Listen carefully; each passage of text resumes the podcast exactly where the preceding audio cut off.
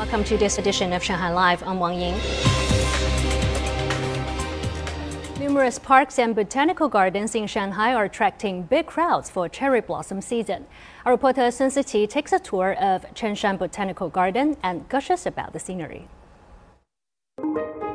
Question for the day What is the difference between plum, peach, pear, cherry, apricot, and quince blossoms? You may know that they come from the family of Rosaceae and they blossom around the same time in spring, but it does take expertise to know the exact difference. Take a listen. Cherry trees have horizontal stripes on the bark.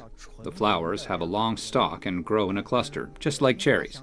Plum flowers have very short stalks and look like they're clinging to the branches. Peach blossoms are similar but only have five petals.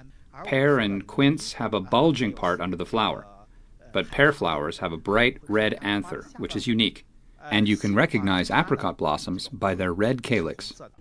Yeah, I know about the tree bark markings. I also know cherry blossom petals have a V shaped dent.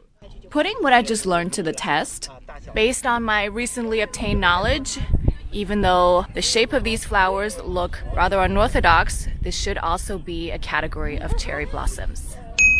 That is correct. These bell like flowers are cherry blossoms native to China.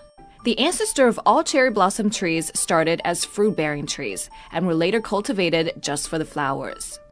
Over here, the latest bunch of plum flowers are still in bloom.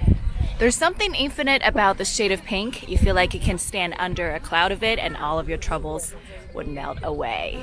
Just watch out for the bees as your troubles melt. The famous pear blossom tree, one that marks the legendary love between Tang Emperor Li Longji and his favorite concubine. Onto apricots, there's only one tree in the entire garden. You'll need to book a guide service to find out where. Still, none can beat people's favorite. I saw plum and apricot trees at Century Park this spring. I still prefer cherry blossoms.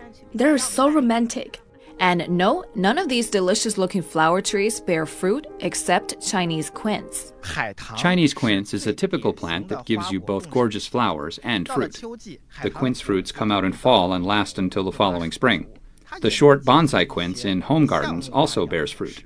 The garden's attendance tripled in January and February compared to the same period in 2019. Closer to downtown, check out Gucun Park in Baoshan and Century Park in Pudong. If you miss the baby pink Kawazu cherry blossoms, the white pink Yoshino cherry will go into full bloom in two weeks, with a host of other plants likely to flourish well into April. 苏思琪展开来。